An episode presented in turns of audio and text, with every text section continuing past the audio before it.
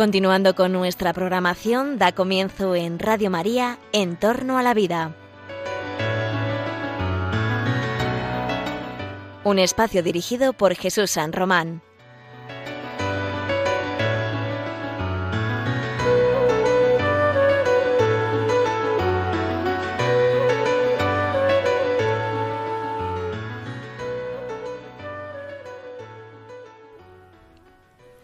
Buenas tardes, queridos oyentes de Radio María.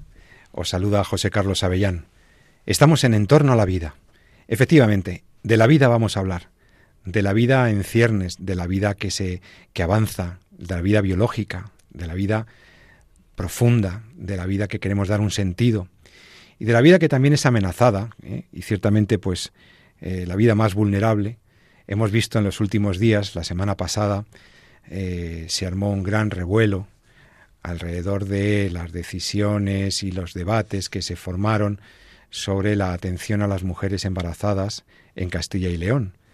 No sé, recordarás, todavía coleando el debate político sobre la iniciativa en la que un grupo parlamentario, en este caso el grupo de Vox, en esa Asamblea Legislativa de la Comunidad Autónoma, eh, pues estaba planteando eh, incorporar en el protocolo de atención a las mujeres embarazadas que quieren, que pretenden realizar el aborto, pues efectivamente incorporar el ofrecimiento de esa información sobre lo que está aconteciendo en el seno materno, lo que está aconteciendo en su cuerpo. De manera que, completando la información, asegurando que esa información se ofrezca a la gestante, no imponiendo que la vea, sino estableciendo la obligación de ofrecerla, de esa manera la mujer pueda decidir con mayor libertad. Es una decisión siempre traumática, dolorosa, compleja, que traerá consecuencias no solamente sobre el bebé, que podrá nacer o morir, sino también sobre ella. Están en juego los derechos de la salud sexual y reproductiva de las mujeres, por supuesto, pero también está en juego el derecho a la vida de ese nasciturus. Y en ese sentido, dado que se habla de la autonomía de la mujer y de no restringir sus derechos, yo quiero comentar con vosotros esto desde una perspectiva estrictamente bioética, alejada de la política. Aunque todo es política, porque todo al final trasciende a la polis, a la ciudad, a la regulación de la vida social. Pero aquí hablamos de derechos de la mujer que podrían estar siendo condicionados o no que se dice que podrían restringir derechos o no. O más bien, amplían y aseguran el derecho a la información, amplían y aseguran que la mujer tenga suficientes datos, suficiente conocimiento de lo que está aconteciendo en su cuerpo y de las opciones que tiene, para que esa decisión, siempre complicada, la tome en libertad, la tome con verdadera autonomía. Las reacciones han sido verdaderamente llamativas. Eh, sobreactuando seguramente, dando una dimensión al tema, eh, que es un tema grave, pero dando una dimensión a la propuesta de ese grupo político seguramente desproporcionada, se habla de que se estaría coaccionando a las mujeres ofreciéndoles esa información. ¿Cómo se podría coaccionar a alguien si simplemente le ofreces información? Ni se la impones, ni la intentas convencer, simplemente quieres asegurar que ese médico también en el mejor ejercicio de su profesión, ofrece una información suficiente para que sea la mujer la que tome esa decisión, pero la tome con responsabilidad. Y para tomar una decisión con responsabilidad tienes que tomarla con conocimiento, con conocimiento, con información. El derecho a la información sanitaria es un derecho reconocido expresamente en la legalidad española desde 2002, ya estaba en la Ley General de Sanidad del 86 y está en el texto constitucional del 78 el derecho a la información. Cuando alguien establece una medida o una política o una práctica o protocolo que va a favor de la información, no debería ser interpretado sino como eso, que se va a ofrecer información. Ofrecer no es imponer, ofrecer no es coaccionar. Lo único que se establece o se pretendía establecer es la obligación de ofrecer esa información toda vez que además el proyecto de ley que está eh, en trámite legislativo restringe, limita la información de la mujer que quiere ir al aborto, en la medida en que suprime los tres días de reflexión y ese nuevo texto legal suprime también el ofrecimiento de ese sobre cerrado que las mujeres que iban a abortar pues siempre podían abrir o no abrir, pero se les daba el sobre. Y en ese sobre informativo dentro tenían información sobre el embarazo, sobre las alternativas al aborto, sobre las atenciones que podía reclamar si decidía seguir adelante con su embarazo, un sobre que podía no abrir nunca, pero que se ofrecía. Por eso me ha llamado la atención que se hable de coacciones o de restricción de derechos cuando lo que se está haciendo es reafirmar un derecho constitucional y un derecho reconocido en la Ley de Autonomía del Paciente, en la Ley de noviembre de 2002, que es la ley que regula la autonomía y los derechos y obligaciones de los pacientes en materia de, información y documentación clínica. Un derecho así quedaría mejor consolidado si se ofrece a la mujer eso. Por lo tanto, nos parecía una medida pues muy prudente de este grupo parlamentario para asegurar que realmente si alguien va a abortar lo haga con conocimiento de causa, como se suele decir coloquialmente. Pero no. Resulta que es coactivo ofrecer información. Es más, se pretende dejar caer, se está dejando implícitamente que la mujer no sería capaz de gestionar esa información, porque si le ofrezco información puede que cambie de opinión. Y entonces, eh, como que la mujer no es capaz de gestionar esa información, pero ¿de qué estamos hablando? ¿De qué paternalismo abyecto está hablando quien rechaza la posibilidad de que una mujer responsable tome una decisión de, de salud sexual y reproductiva, una decisión libre? Si es que se puede hablar de decisión libre cuando la decisión conduce a un acto que es inmoral, pero bueno, eh, esto, es otro, esto es otro tema. Creo que el revuelo político mm, es, triste porque los términos en los que se ha manejado me, me parece que no son adecuados. Pero creo que es bueno que se esté hablando del aborto. Creo que es bueno que se esté hablando de los embriones que fallecen. Creo que es bueno que la sociedad sepa que este debate no está cerrado. Que no está cerrado porque afecta a las mujeres, afecta a la sociedad y nos importa lo que le pasa a esos fetos y a esos embriones. Y ciertamente, como nos importa y queremos ver las razones que se han dado en un sentido y en otro, pues aquí, aquí en Radio María, sí que vamos a abrir, a mantener abierto ese debate. Y para eso me acompaño de dos expertos, dos buenos médicos, dos facultativos que además han estudiado la ética de la profesión médica y que han estudiado mucha bioética, ética de la vida humana, y que pueden comentar esto que yo anticipo que me ha sorprendido. Doctor Jesús San Román, buenas tardes, médico, profesor universitario. Buenos días, ¿qué tal? buenas tardes. Según se hayáis comido o no, encantado de estar aquí, como siempre. Usted, como es un profesor siempre avanzado y tal, y va a la europea, usted come unas horas, usted a la una, a una y media es capaz de comer algo. Según si tengo actividad entre las tres y las cuatro, porque luego ya después de comer ponerte me da bajón. Entonces, Bien que está, bien a veces está. como muy pronto para cuando tengo que tengo mucha actividad por la tarde. Ahora, aquí en el mediodía, pasadas las doce y media, las once y media en las maravillosas Islas Canarias, eh, tenemos también la suerte de escuchar el, el buen testimonio y la sabiduría del doctor Pablo Barreiro. Pablo, que además mm, de estudioso de la ética médica, es también participa en la edición de los boletines y comunicaciones del Colegio de Médicos de Madrid. Luego quiero que también hablemos de un documento muy importante que ha sacado el ilustre Colegio de Médicos. Y, mm, doctor Barreiro, realmente vaya lío que se ha montado porque queremos dar más información a las mujeres. Vamos, queremos, porque alguien ha dicho, un grupo parlamentario ha dicho que quiere asegurarse que en la atención a las mujeres embarazadas que se dirigen a solicitar la prestación de, interrupción voluntaria de embarazo, pues que quiere que estén mejor informadas. ¿No le llama usted la atención eso como médico? Sí, muy buenos días a todos.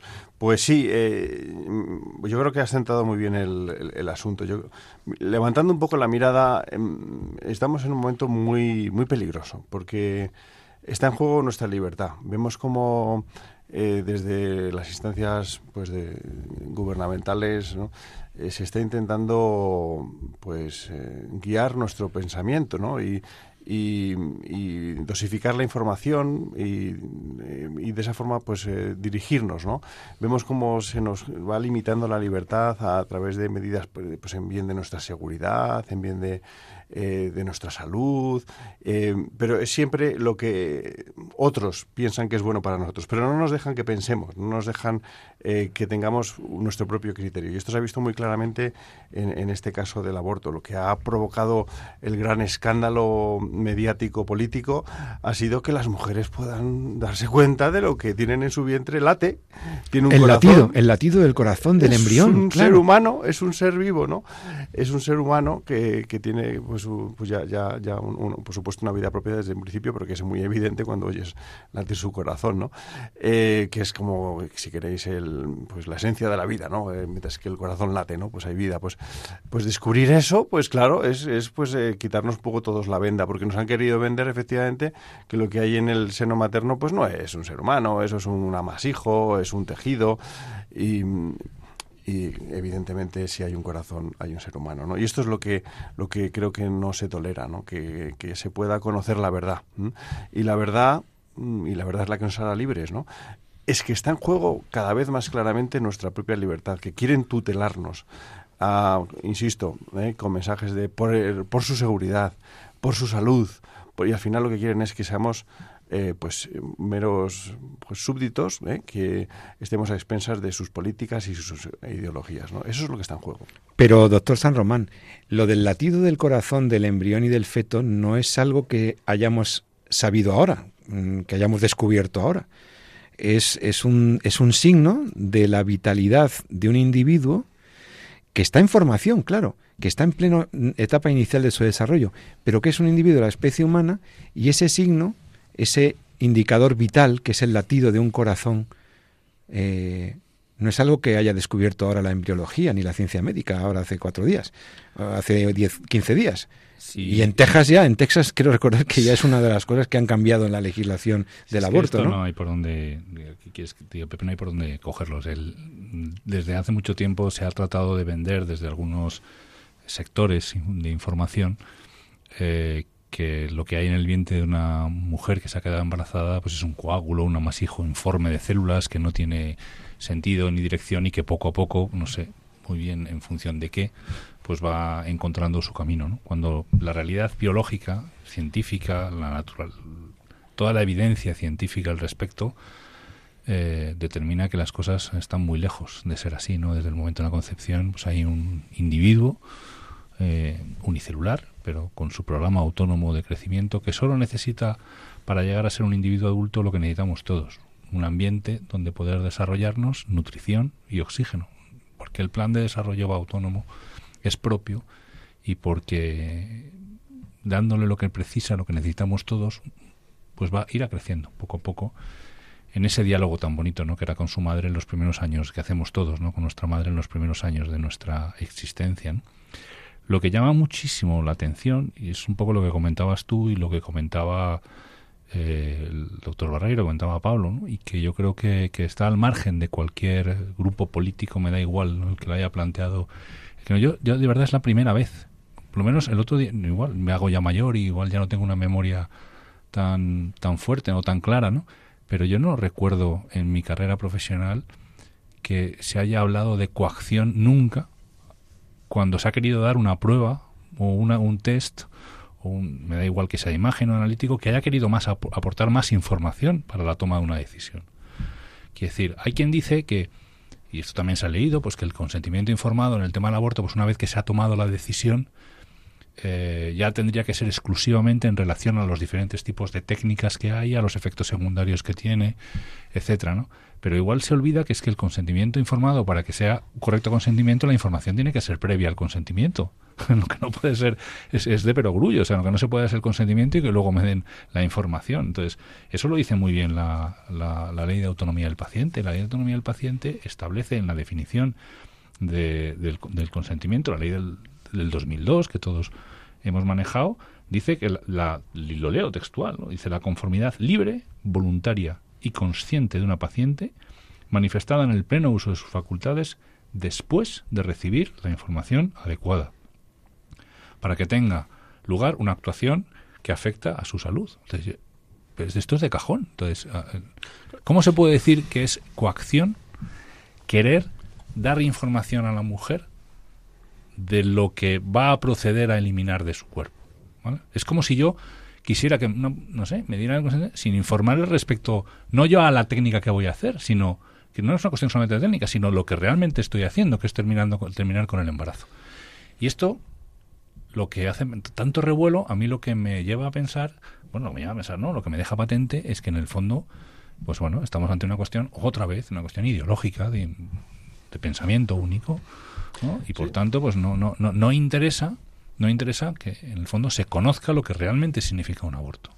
Entonces hablamos del drama del aborto, pero luego no, luego no hacemos más que fomentarlo. Entonces, entonces, si realmente lo entendiéramos como tal, pues pondríamos en marcha todo tipo de políticas o todo tipo de, de para evitar que se diera, pero no desde la perspectiva de negar la información, porque luego la mujer tomará su información libre, pero también podríamos poner un montón de políticas de alternativa al aborto para que la mujer pudiera decir libremente entre si quiere practicarse un aborto, quiere eh, el aborto o prefiere otras alternativas. ¿no? Pero cualquier cosa que suponga que mínimamente que la mujer se lo piense un poquito antes, parece que es como que está la sensación de que es algo que no que, que no se puede conseguir, que es coacción. Entonces, ¿cómo va a ser coacción que la mujer se piense libremente e bien informada de lo que va a hacer y de qué otras alternativas tiene. Si es que esto no es de perogrullo. pero es que cuando, vamos a ver, cuando alguien va, por poner un ejemplo muy, muy, muy, muy simplón, pero cuando alguien va al cirujano a que le quite la vesícula, cirujano no es que pueda y tenga bien, no, es que tiene la obligación, la obligación ética, deontológica y, jurídica, porque hay jurisprudencia también, de explicarle exactamente lo que va a hacer, lo mm. que se le va a extraer, lo que eso supone, los riesgos, beneficios, complicaciones, eh, tratamientos posteriores. Y riesgos específicos suyos, riesgos probables, riesgos generales, sí, sí. Y, bueno, aquí se ha, dado esa, esa opción de, informar y se, ha, y se ha eh, generado gran escándalo porque era obligatorio, me parece, en ese protocolo, pues que se escuchase la... Bueno, es que es, que es obligatorio informar al, al, al, paciente de lo, que, de lo que se le va a hacer, ¿no? Y vamos a ver, es que yo no he hablado con un solo compañero y algunos claramente proabortistas que me haya negado que lo que hay en el seno de una mujer embarazada es, vamos a decirlo, si queréis biológicamente, un, individuo de la especie humana. Un ser humano homo sapiens. esto es lo que hay ahí. Claro. Y esto no te lo va a negar ningún médico. Ergo tendrá que decirlo. Oiga, yo lo que le voy a extraer de ahí, que sepa usted, es un vamos a decirlo así si quieres, eh, es un Homo sapiens, es un ser humano, es, es su hijo. y, para prueba de ello, mire usted, y luego yo le practico el aborto, pero yo honestamente tengo que informar. Es que vamos a ver, es que primero creo que hay, hay, un interés, ya lo hemos dicho antes, porque se difunda la ignorancia eh, en, este tema, porque las mujeres vayan allí pensando y no sabiendo lo que se les va a hacer ni lo que hay en su, en su vientre, ¿no? Pero claro, yo pienso que una mujer que, por ejemplo, se vea en esas circunstancias y que luego por las circunstancias que sea, estudie, se forme y, se dé cuenta de que lo, que lo que allí se le hizo fue extraerle a su hijo, claro, esa mujer podrá, podrá reclamar a ese médico y a todo ese sistema sanitario que, la ha engañado y que la ha llevado a, hacer algo que, ella a lo mejor ni siquiera era consciente, ¿no? Es que puede haber denuncias por este a Ver, obligatorio, como tal, ahí quiero matizar, obligatorio no hay nada en, en, en, medicina, que decir, eh, a ti te pueden proponer pero si tú dices, mira, yo, no, no mira, yo tengo una decisión tomada, no quiero pasar por esto y ya está, ¿no? De hecho, incluso veamos el lado inverso, ¿no? Todo. Quiere decir, durante el control de un embarazo, a ti te hacen o te solicitan o te, te proponen realmente que te realices una serie de pruebas que muchas veces van dirigidas a hacer un diagnóstico prenatal de si el niño viene con alguna alteración. Por ejemplo, las pruebas de screening que a veces van dirigidas a ver si tiene síndrome de Down o ver si tiene alguna otra cromosomopatía. Bueno, tú te puedes negar a hacerlas, pero incluso si te niegas, tienes que afirmar. Muchas veces el, firmar ahí que yo me niego a hacer esas pruebas, que no quiero hacerme esas pruebas. La renuncia al tratamiento debe constar. Claro, entonces, obligado no, no, se entiende ese, ese, esa especie de pánico, ¿no? yo creo, a mí es lo que me ha sorprendido, es que ha habido una especie como de pánico generalizado, pero ¿cómo es posible que se proponga a la mujer embarazada que va a practicarse un aborto que si quiere, ¿no? pueda hacerse una ecografía? Y además, Jesús, perdóname, no obligatorio, pero si tú tienes unas piedras en lo alto del riñón, dicho para que se entienda, ¿no? en, el, en el cáliz renal. Y, y, y, eso supone que ese riñón hay que extraerlo por lo que sea. Tú, no, el, cirujano no puede decir le voy a quitar unas piedras. Es decir, le voy a quitar unas piedras y le voy a quitar el riñón. Y, es, y esto es lo que va usted a, y, esto es lo que va a pasar, ¿no? Y pues esto es lo mismo. O sea, y es que es obligatorio decirlo. Tú no puedes quedarte con, con, media información. Y no solamente es una obligación, una no es una cortesía, es una obligación deontológica, claro. pero mm, del médico profesional. Pero es que además ya hay sentencias del Tribunal Supremo en las que está diciendo que el acto médico, para ser correcto, no solamente lo ha de ser desde el punto de vista del cumplimiento de los requerimientos técnicos ¿no? del acto, que, esté bien hecho por Lexartis, sino que también debe ir acompañado de la información. Bueno, pero ya incluso comentábamos aquí que hay, unas, hay, hay demandas. hay demandas por déficit de información. Por déficit de información en el aborto. Muchas más que por negligencias ah. en, el, en la práctica médica, sino por déficits informativos. Que es una carga, entre comillas, a veces para el médico, puede ser gravoso explicar adecuado a la capacidad del, del paciente de entender. Todo eso, el manejo de la información es uno de los grandes retos de la medicina contemporánea. Pero hay que entender, y eso todos los buenos profesionales de la medicina lo entendéis así, que ya es una exigencia legal el acompañar la información suficiente, adecuada a las capacidades de comprensión del paciente, de lo que se le va a hacer o no se le va a hacer, de las alternativas que tiene, de las líneas terapéuticas que, que le ofrece la medicina en ese momento, de los riesgos, etc. Y todo eso es una obligación legal, no es una cortesía. Y por tanto, si es una obligación y existe esa información, y alguien quiere garantizar que se le va a ofrecer a la mujer ante, una, ante un trance tan complicado como ese, tan difícil, ¿eh? que se le va a ofrecer información suficiente, ampliado al tema del latido, porque lo del Doppler, lo del latido y todo eso, es una maravilla que hoy en día se puede ofrecer. ¿eh? Entonces la mujer tiene un conocimiento mucho más concreto de qué es lo que va a pasar y de qué es lo que está ocurriendo, y tomar una decisión responsable desde la verdadera libertad, que es la que da la información. Información bien comprendida, información inteligible, adecuada a la capacidad de comprensión, que no es lo mismo contarse a una niña de 14, 15 que una señora de 30 que ya ha tenido dos hijos y ya, ha tenido algún otro aborto. Pero hay que contarlo, ofrecer al menos esa información. Que luego la rechaza, como dice el doctor San Román, que luego usted rechaza esa información, o rechaza el sobre, o rechaza el doble, el latido, usted, adelante. Pero yo tengo como médico la, obligación de, de esto. Y estos políticos lo único que han querido es garantizar que eso se ofrezca. En realidad no es una modificación del protocolo, es, es una reafirmación de un derecho a la información. y lo más triste, y, yo creo que además es la raíz de todo este problema, es que hayan tenido que ser los políticos, que no hayan sido los médicos los que hayan dicho, oiga usted, yo, yo tengo la obligación, y yo creo que es así, de informar a, las mujeres que van a, que van a, que van a realizar un aborto lo que, lo que van a hacer, ¿no?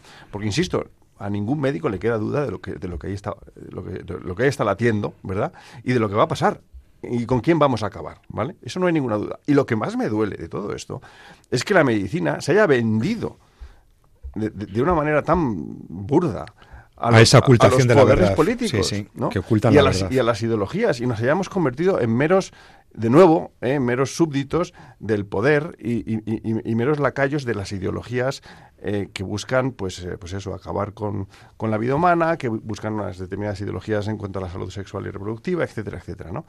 y, que no haya voces dentro de, que, que, luego hablaremos, que parece que están emergiendo porque está ya el escándalo, ¿no? Que, bueno, pues que afortunadamente nos estamos empezando a organizar dentro del campo de la medicina para, para alzar la voz en contra de toda esta locura, ¿no? Eh, pues que, nos hayamos dejado manipular de esta forma, eh, porque claro, si, si, los médicos dijésemos claramente lo que hay, eh, quizá empezarían a cambiar algunas conciencias, ¿no? Políticos de todo signo han dicho que el aborto procurado, el aborto voluntario, es un problema sociosanitario. Esto lo dijo una ministra que no era precisamente antiabortista, pero reconocía que era un problema sociosanitario. Hace muchos años que estamos viendo que las cifras de aborto se mantienen alrededor de los 100.000 al año. Ahora te voy a pedir, Pablo, que tenías las cifras publicadas en diciembre. normalmente se publican las cifras del año anterior, ¿no? Las cifras de aborto siguen siendo espantosas, es decir, siguen siendo espantosas, como eh, de, mortandad infantil, ¿eh? el dato de aborto terrorífico. Entonces, si es un problema sociosanitario, si queremos disminuir eso porque sabemos que hace daño a la mujer, que la mujer sale tocada, que hay un síndrome posaborto, que hay mucho daño a la mujer y a las familias, después de un aborto siempre lo hay, siempre hay secuelas en la mujer que lo hizo. Si sabemos todo eso ya y queremos disminuir el número de abortos, no está de más que, la, que ya que está configurado como un derecho el tema del aborto, que la mujer que va a querer ejercer ese derecho lo haga con plena libertad y conciencia. Si no, no hay tal ejercicio de un derecho, entre otras cosas. Entonces, dar información a las mujeres podría llevar a que alguna pues se lo replanteara. ¿Y qué? Pues qué bien, porque ha podido elegir en libertad seguir adelante con el embarazo o no seguir adelante con el embarazo, lamentablemente, asumiendo consecuencias mucho peores, porque lejos de quitarse un, un problema, genera un problema mucho mayor como es eh, ser responsable de una muerte de su propio hijo y el daño que se hace a sí misma y a la sociedad. Y luego hay un argumento que aunque sea el quinto o el sexto en importancia, mm, hay que tener en cuenta también. El aborto no es deseable porque además las cifras de natalidad están como están. Es que eh, también hay un tema sociodemográfico que hay que tener en cuenta aquí. Es que todos los años matamos a 100.000 españoles y nos quejamos de que la demografía, pero es que mueren 100.000 personas a manos de sus madres. Entonces esto es terrorífico. 90.000 en el 2021. 90.000, ¿no? Se bajó un poco. Bajó un poco por la pandemia. A las cifras de 99.000, 88.000 en el 20, 90.000 en el 21, pero andan ahí, andan en una meseta en torno a los 90.000. Es una barbarie. Ni en la guerra de Ucrania eh, ha, ha, muerto tanta gente como en España en un año por víctimas del aborto. Eh, no hay conflicto bélico que haya generado tantas muertes en la historia de la humanidad como el genocidio del aborto. Estos señores, de verdad, estoy que... ¿Dónde estamos? O sea, y, cuando se intenta informar a la mujer, ¿se, se plantea esto como un límite a sus libertades? Claro, por favor. Fíjate además que el, el, 91% de los abortos han sido por a petición de la mujer, simplemente por, por, un tema psicológico o un, No está bajo indicación médica ninguna. médico. Bueno, porque ahora mismo la ley ha ido lo que estableció ese... Lo de las 14 semanas. Esas 14 semanas. Entonces, eh, bueno, yo entiendo, o sea, que, a ver, la mujer no, no se somete o no se piensa en un aborto si no está ante una situación que le desborda y que le llega a... entiendo yo. Claro, claro. ¿Vale? La cuestión es, bueno, ¿por qué no busco, buscamos, o desde el punto de vista político, en lugar de entender el aborto como un derecho que libera, que en el fondo es realmente un fracaso, ¿no? Eh, es un fracaso de la sociedad de no poder aportar ninguna otra solución al problema que está haciendo pasar la, eh, la mujer para tener el, para practicarse el aborto, ¿no? No sabemos, porque antes los, los motivos eran eh, cuando teníamos la ley la, la, ley previa, la ley AIDO, pues hablaba de daño psicológico para la madre, daño físico para la madre, etcétera. La ley anterior a la, ley, anterior. Ahora con la ley la ley despenalizadora. Exactamente. Ahora con la ley AIDO eh, se ha cambiado y se han puesto el aborto libre a los, las primeras 14 semanas pero los porcentajes no se han movido. Los porcentajes relativos a los otros supuestos no se han movido, con lo cual más o mm. menos estará todo metido en el mismo cajón. ¿no? Entonces la pregunta es, ¿por qué no nos mueve a, a, a entender eh, el problema por el que pasa una mujer cuando empieza a pensar que se quiere someter o que quiere, que la salida que tiene o que la solución que tiene es, tener es practicarse un aborto, ¿por qué no empezamos a poner soluciones? A esos problemas que llevan a la mujer. Porque me parece que eso sí que haría eso sería defender mucho a la más mujer. libre. Eso sería, defender, a la más defender a la mujer. El decirle, bueno, mira, aquí está esta, esta, está esta ley, pero por otro lado nosotros como sociedad te planteamos estas otras alternativas para que no tengas que pasar por aquí. ¿Vale? Porque si estás, no estás sola, porque si te sientes sola te puedes estar acompañada, porque además hay estas ayudas a la maternidad, porque además hay eh, esto tal, porque no vas a tener que dejar tus estudios, yo qué sé, miles de historias que se pueden plantear según los motivos que vayan resultando, ¿no? En lugar de decir, no, no, no, esta es la solución que como sociedad te ofrecemos. Para que tu decisión sea perfectamente libre, no vamos a hacer absolutamente nada que te haga replanteártela.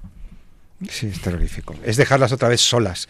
Es que se plantea como derecho de la mujer, pero en realidad siguen estando solas ante una decisión traumática, siempre traumática, siempre complicada. hay que añadir también que es que estos poderes que nos gobiernan, eh, estas ideologías ¿no? que intentan implantar, han denigrado profundamente el valor de la maternidad. Es, algo totalmente devaluado por nuestra sociedad. El tener un hijo hoy por hoy se ve más una carga, vamos, a nivel social, a nivel de los mensajes que, que nos llegan, ¿no? Por medio de comunicación y, en fin, eh, parece que decir esto es ir en contra, en contra de la mujer, o sea, parece como, y, bueno, hasta pues eh, uno cae un poco en eso, pero ¿cómo la mujer? Bueno, es que, pero es que, es que probablemente para una mujer mm, que vive la maternidad como tiene que vivirla es lo más grande que puede hacer en su vida. Eh, no se me ocurre regalo mayor, ¿no? Que poder traer una vida humana a este mundo. Y, lo digo como hombre y, a, alguna que me achaque. Claro, tú como no, como no, pares, tienes que gestar ni tienes que parir. Bueno, eh, es, que es todo una forma muy, muy, muy, muy, muy tergiversada de ver Totalmente. las cosas, Claro, una sociedad más individualista, una sociedad más materialista, una sociedad que ha perdido el valor del, para el bien común de la maternidad, porque la maternidad es un bien común. Esto, bueno, en los años 80 no se llamaba, me parece que se llamaba el, el, DIN, ¿no? El Dual Income No Kids, ¿no? Y ese, ese concepto, ¿no? De, haber perdido, bueno, pues lo que es un poco la, la, eh, la familia, ¿no? el padre, la madre, los hijos, ¿no? y el impacto y el beneficio que puede tener ese, ese núcleo para lo que es la sociedad. ¿no? Y vamos a ver qué pasa con la nueva legislación de familias, las restricciones a la descripción de familia numerosa, la pérdida de... O sea, vamos a ver, estemos alerta con la nueva legislación que viene porque, porque la familia va a ser otra vez golpeada.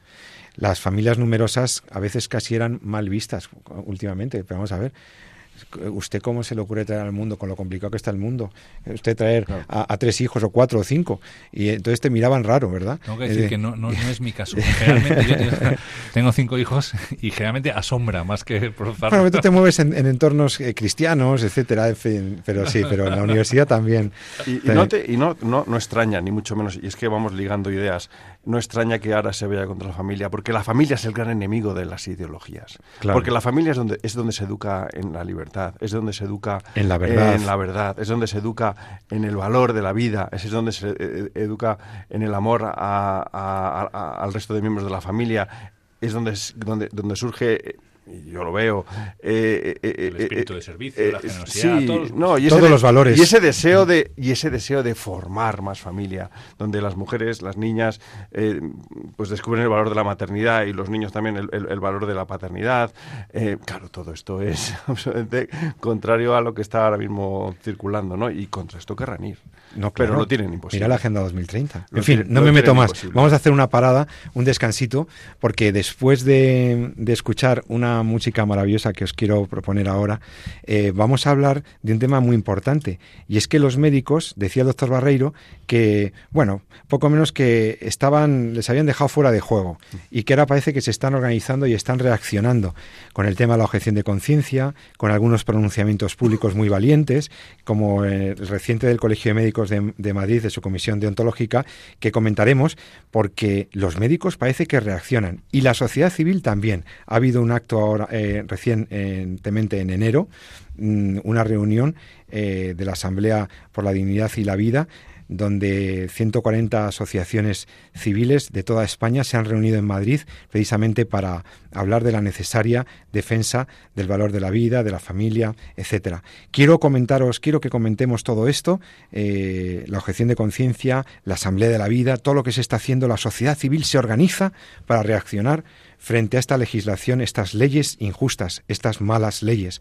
Entre tanto, eh, te propongo en un par de minuticos, tres minutos, escuchar Far Away, una música melódica, coral, instrumental, preciosa, de unas voces angelicales. El grupo se llama Libera, Libera. Fíjate qué bonita música, parece que, que estuvieras cerca del cielo, diciéndole al Espíritu Santo aquí en la tierra, ven Espíritu Santo, diciendo quédate, etcétera. Escuchamos Libera y enseguida volvemos con En torno a la vida, aquí, en Radio María. Hasta ahora mismo.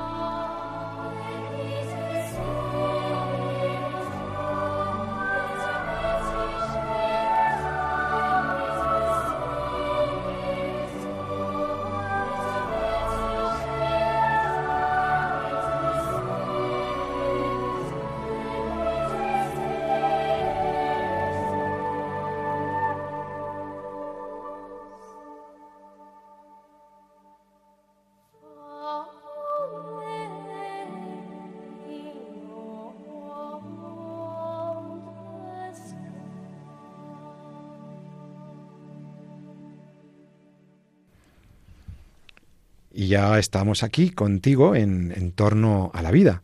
Estoy en Radio María, José Carlos Avellán está rodeado de muy buena gente. El doctor Jesús San Román y el doctor Pablo Barreiro. Aquí estamos los tres hablando sobre la vida humana, sobre su protección. En la primera parte del programa hemos hablado sobre el derecho a la información que tiene una mujer de estar bien informada y conocer y saber qué es lo que tiene en su vientre y para tomar cualquier decisión sobre su embarazo. Y hemos hablado de esto, de, del ajetreo político que ha habido en las últimas semanas. Y ahora, pues, eh, en esta segunda parte del programa, quisiéramos ver algunas reacciones interesantes ante, estos, ante estas maniobras legislativas. Leyes malas, malas leyes que realmente son las que sí restringen derechos. Son las que restringen derechos como cuando, por ejemplo, a los médicos se les obliga a inscribirse en un registro de objetores de conciencia si es que quieren ejercer ese derecho constitucional, el de la objeción de conciencia. Les exige la normativa eh, que se apunten en unos listados donde van a estar bien censaditos aquellos que por motivaciones morales, éticas, religiosas, existenciales, deontológicas, no quieren, por ejemplo, hacer una eutanasia. No quieren matar a su paciente o no quieren practicar un aborto. De momento con el aborto no tanto, pero con la eutanasia sí que viene lo de los registros. Y en definitiva, vemos un entorno hostil a la objeción de conciencia, a ese supremo ejercicio de la libertad de pensamiento, a ese derecho fundamental para que, cuando yo veo que una norma me obliga por un deber jurídico, por un deber normalmente legal, me obliga a hacer algo que me violenta en mi conciencia, poder resistirme a eso. Y que la legislación y el Estado de Derecho respete mi conciencia, me dé una alternativa. La objeción de conciencia es un derecho constitucional, hemos hablado de él hace dos o tres programas, hemos hablado ampliamente de su dimensión jurídica y constitucional. Pero es que ahora tenemos la suerte de que ya algunos colectivos, por ejemplo, los médicos de Madrid, se ha molestado en escribir unas palabras muy sensatas, la Comisión Deontológica que, que, ha publicado recientemente este posicionamiento sobre la objeción de conciencia. Como tengo aquí dos médicos colegiados, pues pueden decirme qué les ha parecido este posicionamiento. A mí me ha parecido muy prudente y muy agudo porque detecta los riesgos para este derecho de los médicos. Sí, me parece sobre todo oportuno. Oportuno porque efectivamente la objeción de conciencia que todos en lo, nuestro más fuero interno entendemos como un derecho fundamental, luego en la práctica está realmente amenazada, desde la perspectiva de si no te, te tiendes a, a, hacer lo que marca la ley, pues entonces serás apuntado en un registro y bueno, se te garantiza que no se te va a perjudicar, pero ahí queda el, el registro, ¿no? Entonces lo hmm. razonable sería, bueno, yo no, la, propia Constitución me dice que yo no estoy obligado hacer ninguna declaración sobre cuáles son mis principios morales o mis principios. Tendría que ser al revés, entendiendo que es un tema que está sujeto a la objeción de conciencia, pues el que no tenga problemas y quiera practicar la eutanasia o quiera practicar el aborto, que, sea el que esté apuntado y garantice la organización del servicio correspondiente. Exactamente. Entonces, bueno, entiendo que haya mucha eh, preocupación por parte del, de nuestras autoridades políticas de que el derecho esté garantizado por el sistema sanitario al vida cuenta de, que la ley bueno se ha sacado de la manga un nuevo derecho que es el derecho a morir pero pero en cualquier caso eh, la objeción de conciencia está por encima. De hecho es es lo que nos protege. La objeción de conciencia muchas veces lo que nos protege del uso abusivo del derecho justo. Es uno de los mecanismos más eficaces que tiene el Estado de Derecho para garantizar la integridad moral de sus ciudadanos, el respeto a las minorías, el, derecho a poder pensar, a tener un pensamiento crítico sobre ciertas leyes. Y entonces, oiga, ya lo explicamos en un programa, lo podéis buscar en el podcast de Radio María, que dedicamos 20, 25 minutos, estuvimos hablando, el doctor San Román y yo, sobre la diferencia entre la objeción de conciencia y la desobediencia civil o, o, una resistencia delincuencial a, la norma, ¿no? Entonces, aquí esto es muy importante que se sepa. Y, entonces, sin embargo, los médicos ven que ya se posicionó el Comité de Biótica de España y, ahora mismo, incluso hace unos años también hablaba el, el, propio colegio, ¿no? Ya ha tenido que volver a otra vez a posicionarse oh. con un documento quizá un poquito más genérico, sin entrar en concreto a, un tema particular, sino hablando de lo que es la objeción de conciencia en el personal sanitario, ¿no? y entendiendo que el personal sanitario está sujeto eh, a, unos deberes deontológicos con sus pacientes y con su conciencia, y no es un mero técnico administrador de servicios eh, en el sentido de, bueno, pues que...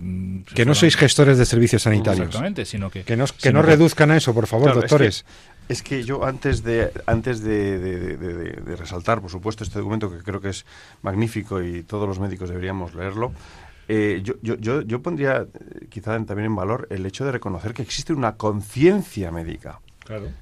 Existe una conciencia médica y esa es la que también hay que defender, ¿no? Y, y, la que hay que cultivar.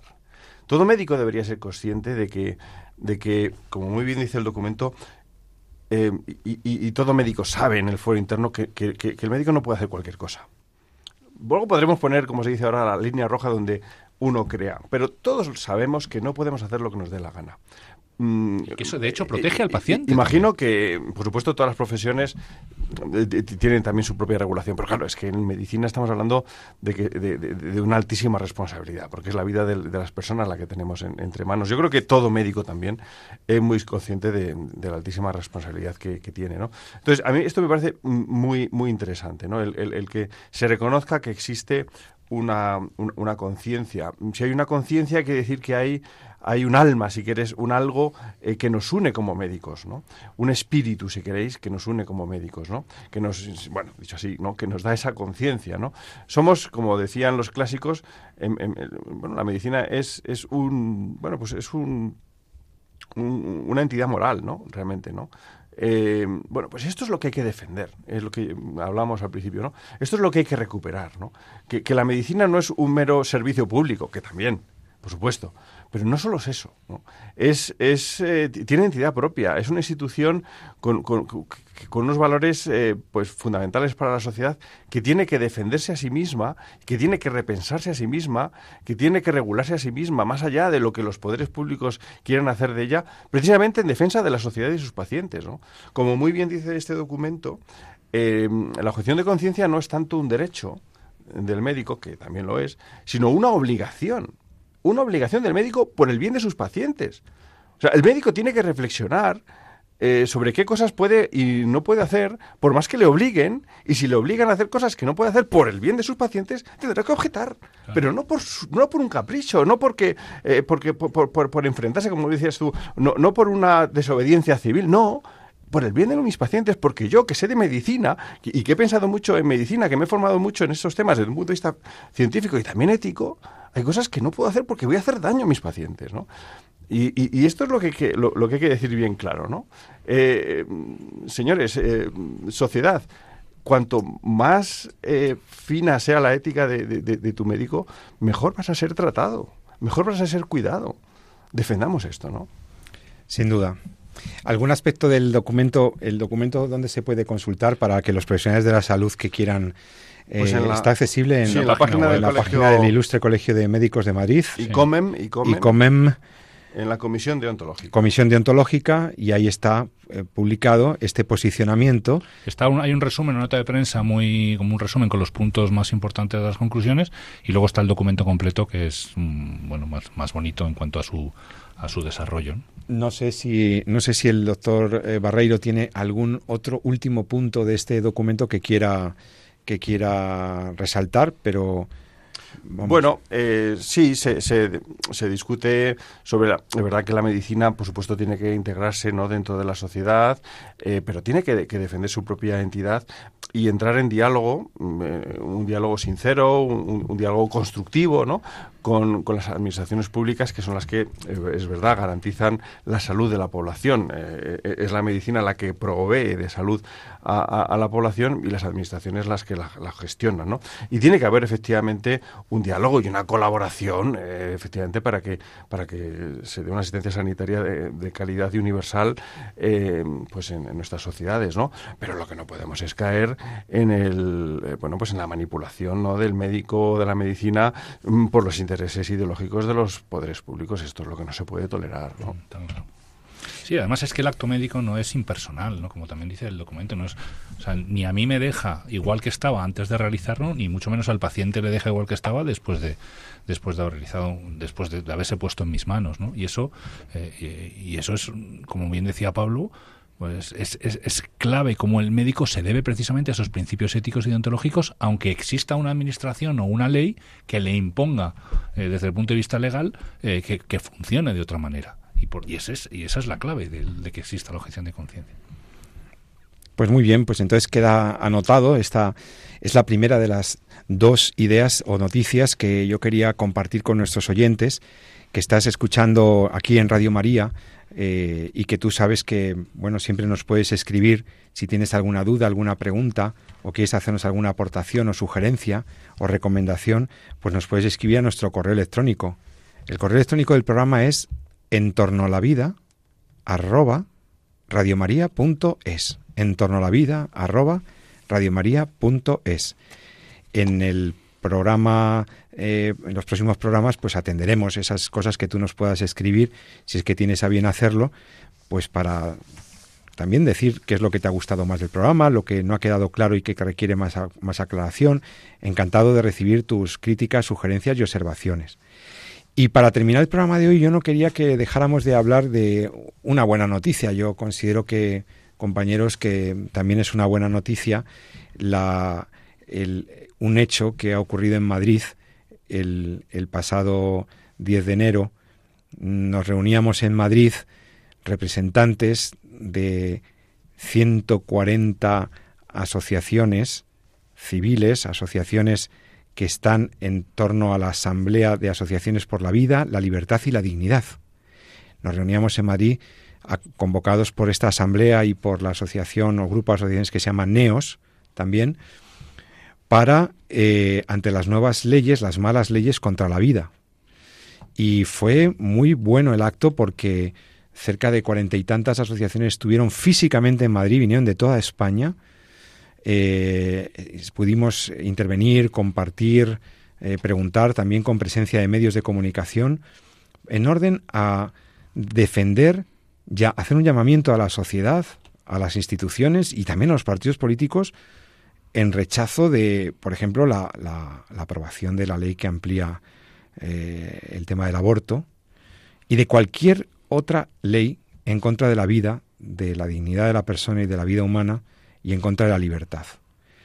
Las asociaciones de la Asamblea por la Vida eh, asumen, han asumido públicamente en un manifiesto que se, que se dio a conocer allí, en, directo. Yo estaba allí, tuve la suerte de ser invitado por la, por la Asamblea a, pues a escuchar y por eso os estoy contando, os hago esta, esta brevísima crónica en donde las, habló la vicepresidenta del Colegio de Médicos, la doctora eh, Luisa González, habló el doctor eh, Josep Miró Aldebols, eh, habló don Jaime Mayor Oreja en representación de NEOS, eh, habló mm, Carmen Fernández de la Cigoña en representación de eh, la Asociación eh, Católica de Propagandistas de las Universidades CEU de, Madrid, etcétera.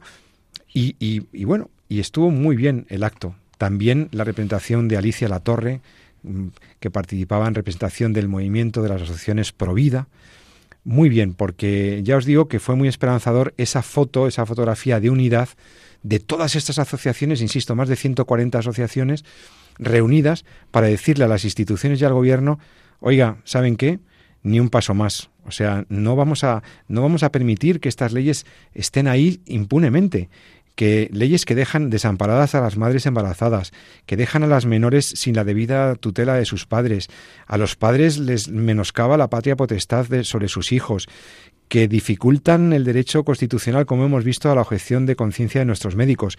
En fin, eh, las intervenciones fueron muy, muy jugosas, las tenéis también en, en googleando, podéis encontrar este, este pronunciamiento, esta este manifiesto, además, que leyó el doctor Josep Miró, eh, coordinador de la Asamblea por la Vida, resaltando eso. Oye, que cada vez se ven eh, menos niños por las calles y más perritos con, con el abrigo, que cada vez vemos unas cifras de aborto que no bajan eh, de los 90.000 al año, que, en fin, y, y, todo eso fue una llamada de atención, un aldabonazo en clave y en foto de unidad. Yo creo que es muy bueno que la sociedad civil se reúna. Estaban representados los médicos en la persona de, la doctora Luisa eh, González, estaban representadas las universidades, estaban representados los medios de comunicación, estaban las plataformas que están agrupando al movimiento Provida.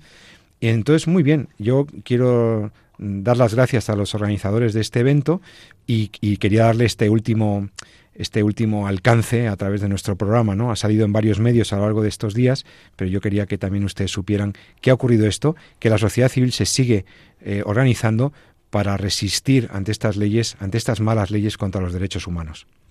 Sí, además eh, hay que decir que por supuesto aquí se pretende defender a las víctimas ¿no? de todas estas políticas, mm, pues los, los niños no nacidos, los ancianos, los enfermos terminales, eh, pero también queremos defender a la sociedad, que está siendo burdamente engañada, ¿no? Eh, que, está llevada a, a, unos derroteros de una vida sin valor, ¿no? Donde la muerte se propone como solución, ¿no? ¿A dónde vamos a llegar, no? Bueno, estamos empezando a ver las consecuencias ya se han dado las cifras de suicidios en España en el año 2021 y hemos batido el récord. Ya tenemos las cifras de, de suicidios similares a las que hay ya en el norte de Europa, donde andan en, cifras pues, muy preocupantes. En España, 4.000 al año. ¿no? Eh, la causa número uno de muerte entre los 15 y los 30 años es ya el suicidio. ¿no? Bueno, pues, pues también se quiere defender y se, eh, a la sociedad pues, de, esta desvalorización de la vida ¿no? y recuperar pues, la, la ilusión por vivir y una, una, visión positiva ¿no? de la vida, ¿no? Que, que, contra la que van todas estas políticas de muerte. Vamos a quedarnos con esa visión positiva de que se haya hecho una, asamblea unitaria ¿no? entre todas las... Es un signo de unidad muy bonito, sí. Ante las cifras que se dan, se están dando, como dice el doctor Barreiro, de la cultura de la muerte, que está a la que nos lleva la cultura de la muerte, las cifras de aborto, las cifras de suicidios que son espantosas, es esperanzador. Y nosotros tenemos que dar esperanza en este programa, esperanza realista, esperanza con datos, esperanza con el testimonio de personas que están ahí, que eh, la sociedad española va a seguir luchando, va a seguir resistiéndose ante estas leyes ideológicas restrictivas de derechos humanos, que esas sí que son restrictivas de derechos humanos, y, y estaremos atentos a la ley de las familias, a la ley del aborto, a la sentencia del Tribunal Constitucional sobre la ley de AIDO, la ley del aborto, estaremos muy atentos para seguir llamando la atención de la sociedad sobre lo que es el bien y lo que no está bien. Lo que no está bien hay que decirlo. Hay que ser positivo. No, no, recomiendo que leamos el, testamento espiritual de Benedicto XVI, donde habla de no perder la esperanza, no perder la fe, de que ha sido testigo muchas veces de cómo a veces la ciencia ah, parece que tira para otro lado y sin embargo eh, luego siempre acaba recuperando la verdad, acaba siempre quedando patente y recuperando el, eh, la luz que ilumina todo lo demás. De, que, tantos papas diciendo que la defensa de la vida prenatal, que tal, y han sido la ciencia la que ha corroborado que claramente hay un individuo de la especie humana, que claramente es, es que es algo incontrovertible, ya es algo indiscutible y que lo que se está... Como decía, derrumbado tesis que parecían inamovibles, han acabado derrumbándose y volviendo a, la verdad. Entonces... Anunciemos la verdad, valoremos cuando una mujer se queda embarazada eh, y, y tenemos noticia de eso, veámoslo como una bellísima noticia, como un regalo de la vida. Apoyemos a las mujeres en dificultades. Demos el voto además a quienes realmente, realmente defiendan la vida.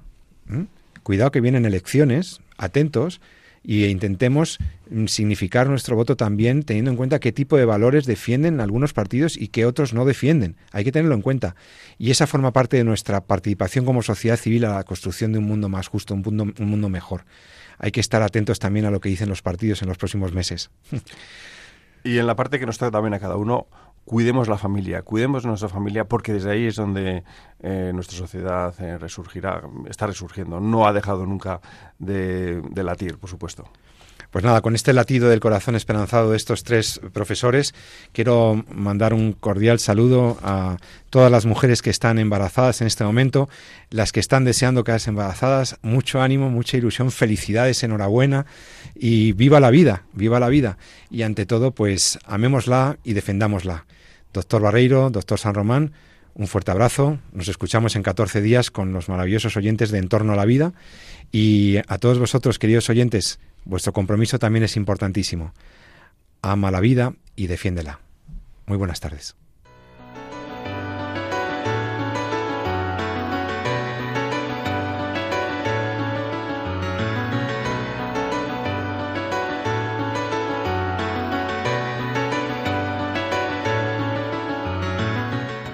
Finaliza así en Radio María, En torno a la vida. Un programa dirigido por Jesús San Román.